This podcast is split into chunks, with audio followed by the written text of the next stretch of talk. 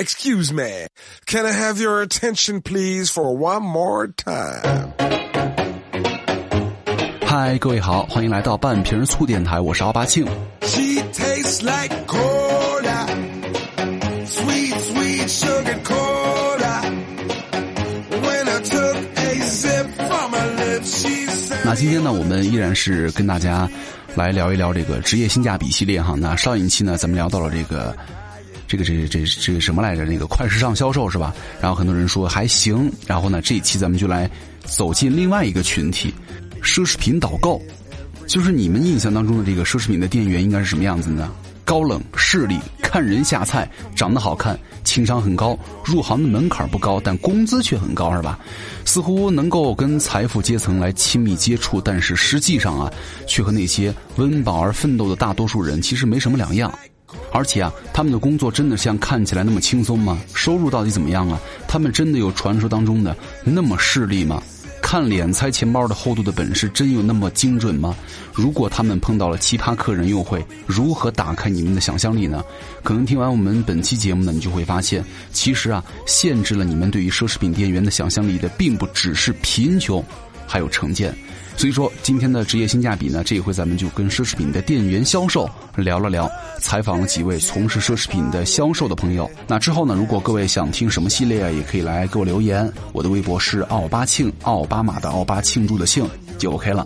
奢侈品销售，了解一下。Show me all that you got. 第一位口述者吴小姐入行十一年，目前是某一线奢侈品的销售。她的关键词叫做“如果你把我当人看，我就会对你更好”。吴小姐说：“我们的底薪是八千块钱不到，再加上店铺提成和个人提成呢，平均下来的话，一个月一万五六吧。而且啊，不同品牌的同级别销售的收入都差不多。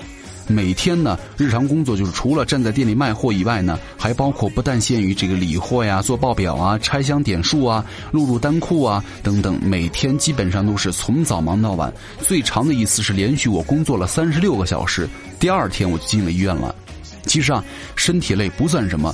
奢侈品销售呢，最难的在于维护跟客户的关系。我们私底下调侃自己是站街的姐姐妹妹啊，永远都处在开机待命的状态。因为回头客一来啊，都得找你，你不管干什么都得立马赶回店里。我们有个顾客呢，只来过店里一次，从此啊，买东西都是销售给他快递了。我们还得学习大量的各个领域的专业知识啊，比如说知识面要广，什么房地产呐、股票啊都得懂一点这样的话才跟顾客好沟通嘛。而且我们通常会加客户的微信，不时呢给客户发一些新品信息，给他们的朋友圈啊点赞评论。看到自己能聊两句的话题呢，还会试图私信给客户交流。但是啊，如果客户在半个小时以内没有回复的话，我就知道以后就不能够再私信打扰他了。很多人以为我们势利哈看碟儿下菜，其实我们对于顾客来说都是一视同仁的。第一个原因呢，因为会有很多暗访者来突击暗访了。因为我们奢侈品行业呢，基本上每个品牌都会有这样的神秘访客项目，他们会给店铺啊和销售打分，分低了年终奖就不好说了。第二个原因呢，很多有钱人呐、你真的是一眼看不出来，穿着光鲜亮丽的却不买东西的大有人在。不过我们确实有时候会给客人们区别对待哈，但是呢，并不是你们所说的这个势利眼。有一次呢，俩大姐估计是这个更年期失调了，从进店开始就开始无休止的数落我们家衣服难看。最后呢，我直接怼了回去：“大姐，我们抽屉里还有更丑的，要不要给您拿来开开眼呢？”我还真不怕他们投诉，你这人不行啊，我就得教育你。你妈没给你上课机会，我给你上。消费者是上帝啊，这样的观念真是让我看尽了人间丑态了。但是啊，如果你把我当人看，我会对你更好的。有一次，有个老奶奶啊，坐着轮椅就进来了。她也不是来买东西的，就想聊天一聊啊就是一小时，我们也陪着聊，闲着也是闲着呀。其实我们这行的销售啊，跟网红挺像的，但是呢，跟他们是反着来的。我们上班啊卖奢侈品，下班逛淘宝；而网红呢，上班卖淘宝，下班啊买奢侈品。干这一行啊，理论上你能够晋升到管理层，但是呢，往往公司会给你直接空降领导，所以说一般来说晋升的空间有点名存实亡。现在的我呢，也不会像以前那样了。有的店呢，进都不敢进，就觉得这些昂贵的奢侈品呢，只不过是不同层次人的生活用品而已了。物质什么的都看淡了很多，有点看破红尘的意思了。Hello, how you doing, man? My name is Mr. Baker. I'm still the brilliant guy. But only ten years later, can you wait a little longer? 第二位口述者庄小姐入行半年，目前是某时尚集团的销售。她的关键词是：越有钱的客人呢，越懂得尊重销售了。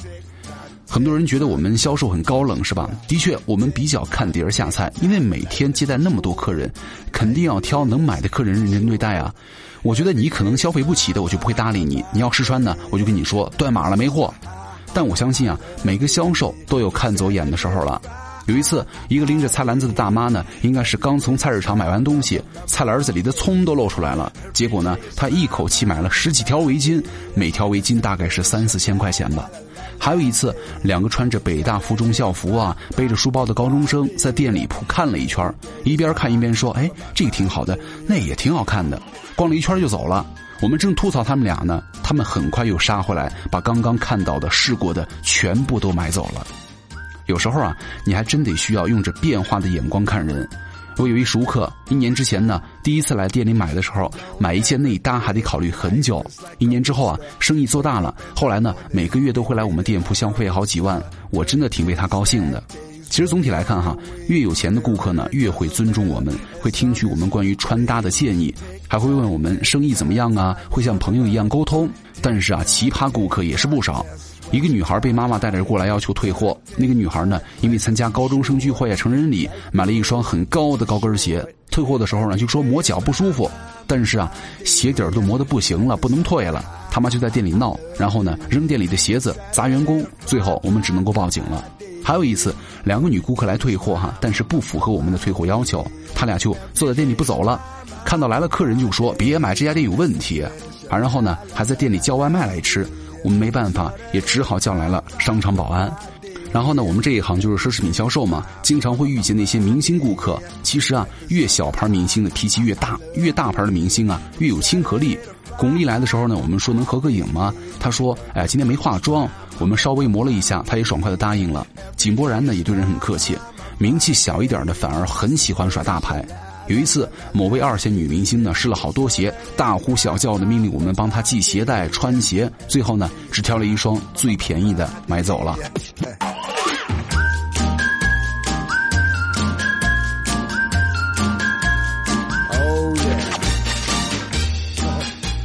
第三位口述者乔小姐入行四年，目前呢是老佛爷的运营。她的关键词是我们其实啊比较喜欢小三儿顾客了。面试奢侈品销售的时候呢，面试官第一眼看的就是脸了，长得好看当然会加分了。但是呢，很假的整容脸是会减分的。以前呢，有个同事整完容之后啊，脸上很僵，笑起来比哭还难看。这样的话，对于顾客来说，总归不太好的。客人真的会因为销售长得好看来买单的。你长得不好看，真的会影响客人的购买欲好吗？长得一般般的，就只能够靠化妆来凑了。我是个男生，都会打点底啊，画个眉毛什么的。因为我们店里的白光实在是太亮了，如果不化妆啊，看起来就跟生病似的。其实啊，不同品牌的奢侈品呢，对于长相的要求也是不一样的。像纪梵希啊、圣罗兰呢，喜欢酷嘛，短发的女孩就比较受欢迎了。之前面试老佛爷的时候呢，被问有什么优势，我说我会做饭，可以一个月不带重样的。结果呢，面试官刚好是吃货，然后我就被录用了。我们的底薪是一万加四点二个点的提成加奖金啊，奖金呢由几家店的销售业绩构成了，扣除了五险一金，正常一般到手得有一万二吧，多的时候呢一万六七。不过在奢侈品店当销售最有意思的，还是能够在这里看到很多狗血剧情，比湖南卫视的剧情啊还扯。比如说，之前看到一个四十多岁的男士离过婚，喜欢我们店里一个二十五岁的女生，每次来店呢都找这个女生买衣服，私下里呢发微信约她看电影、吃饭。几个月之后呢，女生拒绝了这位男士，男士便拎着他买过的所有的衣服来退货，找各种理由来挑刺儿，就睁着眼睛说瞎话那种挑刺儿，最后呢全退了。不过男顾客追女销售的例子还不如男顾客追男销售的多了。有个男顾客呢，经常来买买买。后来有人调侃说：“这样买给他冲业绩，还不如直接给他钱呢。”最后他们两个就真的在一起了。最好玩的呀，是你能见到很多小三，他们通常都是整容脸。哎，我们这行啊，看整容脸其实特别准，花钱不眨眼啊那些人。而原配的话，大部分都没有那么爱打扮，看上去很操心。那些陪着逛街的男士呢，陪老婆来的话，可能就不耐烦了，要么就催着快点买，要么就是坐在一旁玩手机，或者说这个鞋贵，那个包贵，不让买。但陪小三儿来的话就爽快多了，穿着好看就买，觉得小三啊穿什么都好看，老婆呀穿什么都不好看。还有呢，正房一般会看价格，小三儿啊一般绝对不看价格，鞋子差半个码也会买。好，虽然听上去有点别扭哈，但是我们其实比较欢迎小三儿的，因为小三的消费能力呢比较强，但是呢正房的他们就比较精打细算了，可能每次来就会买那么一两样，但小三每次来都会买好多呀。不过呢，也有很精明的小三。有一次呢，一个女士分别带了两个，一看就是包养她的老男人了，买了同一款包。后来呢，她又偷偷的跑来退掉了一个。这样的话，不但能够套现，两个男人呢还都以为那个包就是自己帮她买的。你说人家精不精明？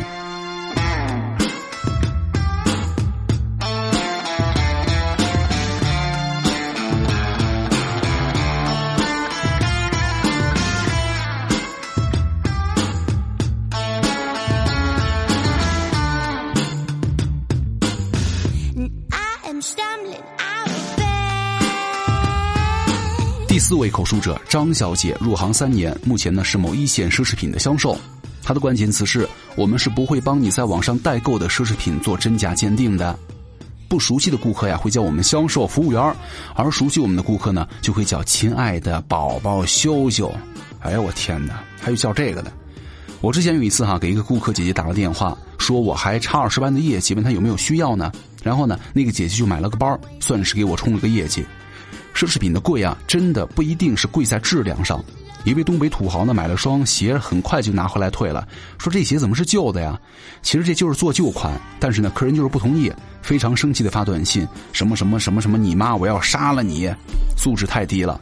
还有一位胖子呀，买了一件纯羊绒的高领，干洗之后呢，脖子那块啊脱线了，他就闹到我们店里来，你们这么大品牌卖的什么玩意儿啊？很多人真的以为奢侈品可以穿一辈子哈，但其实啊，奢侈品的质量并不会好那么多，只不过是品牌的意义跟材料很好。比如那件羊绒衫，干洗的时候啊，一定要用纯植物的洗涤。那如果你要是用了化学洗涤的话，就会有问题喽。还有一些事情呢，是我们不能做的，比如说我们会经常遇到那些代购那边什么买了包的来我们店里要求鉴定，但是呢，我们永远也不会帮他们做鉴定的。因为谁都难免会有看走眼的时候，谁也担不起这个责任。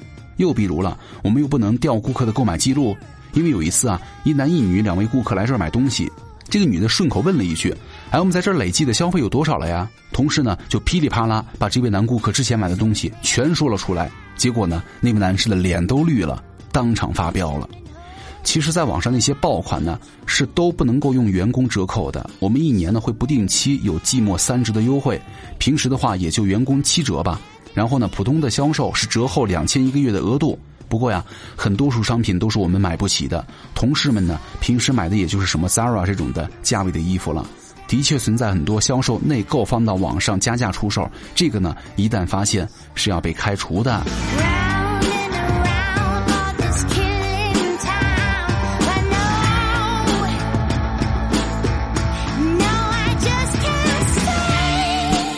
五位销售者，谢先生入行四年，目前呢是某一线奢侈品的销售。那他的关键词叫做 “gay 比直男受欢迎，直女啊比铁 T 好卖货”。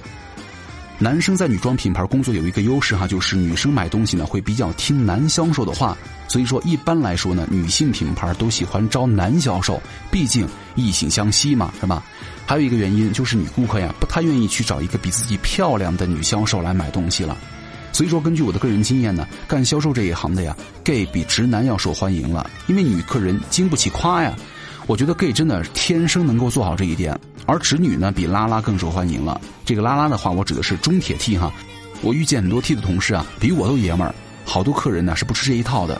但是呢，gay 就不一样了，gay 比直男更细腻，能够把一个东西啊夸得天花乱坠。有女客人甚至会在 gay 面前直接脱光了试衣服，而大部分的直男销售呢，话语包装啊并不优美，很粗糙，基本上就是三句话：呃，很漂亮，呃，很适合你，很值得，啊，听了都要晕了。这个时候啊，你就不得不佩服 gay 的同行了，他们买货的时候啊，不仅会介绍的更多产品的细节，往往还会善于根据不同的客户需求啊，加入场景感的描述。比如说，哇，这鞋子很适合你穿去你儿子的婚礼呀，这裙子哈适合你第一次约会，哇，你穿这套礼服去见客户的话，一定能拿下呀。最厉害的有一次啊，一位女客人试穿了一件礼服，那个小 gay 销售啊，居然当场落泪，哭着赞美了半天。不过呢，最后那个女客人也没买。比如说，他们擅长说什么“姐你来了呀”，什么“好久没见，想死你了呀”，或这些挂在别人嘴边的话，我大概一辈子也说不出口吧。但是很多客人就逞吃这套啊。当然了，最厉害的并不是娘给而是温柔的给了。女客人喜欢他们呢，是因为少了一些防备心。男生客人也喜欢他们呢，因为他们看上去没有什么攻击性。不过干奢侈品销售这一行啊，最重要的还是专业跟情商高了。我认识一个情商非常高、非常专业的男销售哈，他最厉害的地方是在于能带顾客，他走哪儿啊就可以把顾客带到哪儿了。顾客生日会的时候也会请他，那这个销售过生日的时候呢，顾客会给他买礼物。有一次呢，他跟一个女顾客聊起来，随口一说他很喜欢一个 LV 的包，结果呢，那个女顾客立刻买了送给他了。别误会哈，他还不是靠陪睡混的这么好的，他有多专业呢？举个例子吧，他经常接待一位老先生，因为这位老先生啊不喜欢穿袜子，帮他脱鞋的时候啊，不但是臭气熏天，而且还会掉很多皮屑。但是啊，这位销售一点也不在意这些。他留意的是鞋子哪个位置的皮屑最多，这样的话他就能够推荐给老先生更适合他脚型的鞋子了。我们销售每个月平均下来的收入大概是七千多吧，一年涨一次百分之五到百分之八左右吧，不会差很多。但如果关系好，有的客人呢会把自己商场的积分送给销售。我们的客人呢积分一般来说都是很可观的，有的甚至高达十万块人民币呀。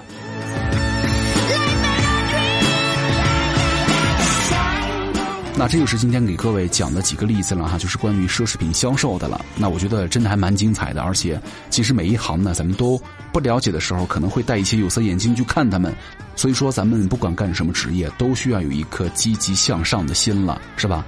而且我们也忽然意识到，奢侈品店员在某种程度上就像是你内心不安全感和自信程度的一面镜子了。你讨厌什么，担心什么，害怕什么，可能就可以从你对他们的态度当中啊看到一些端倪了。但是，不管各位听完这期节目呢，对奢侈品销售的印象有没有改观，但是有一件事儿就可以愉快的决定了。我觉得很多人害怕走进奢侈品商店，是吧？觉得哎呀太贵了，我又什么买不起之类的。我觉得咱们要把这个包袱放下，有事儿没事儿啊去逛逛。毕竟我们要相信哈，奢侈品的店员他是不会吃人的，是吧？好，感谢收听，我是阿巴庆，拜拜。Goodbye to you, my trusted friend. We've known each other since we were nine or ten. Together we've climbed hills and trees. Learned of love and ABCs, skimmed our hearts and skinned our knees. Goodbye, my friend, it's hard to die. When all the birds are singing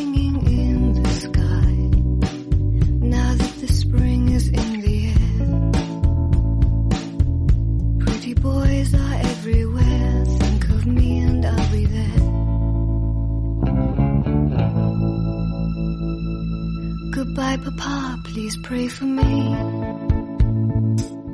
I was the black sheep of the family.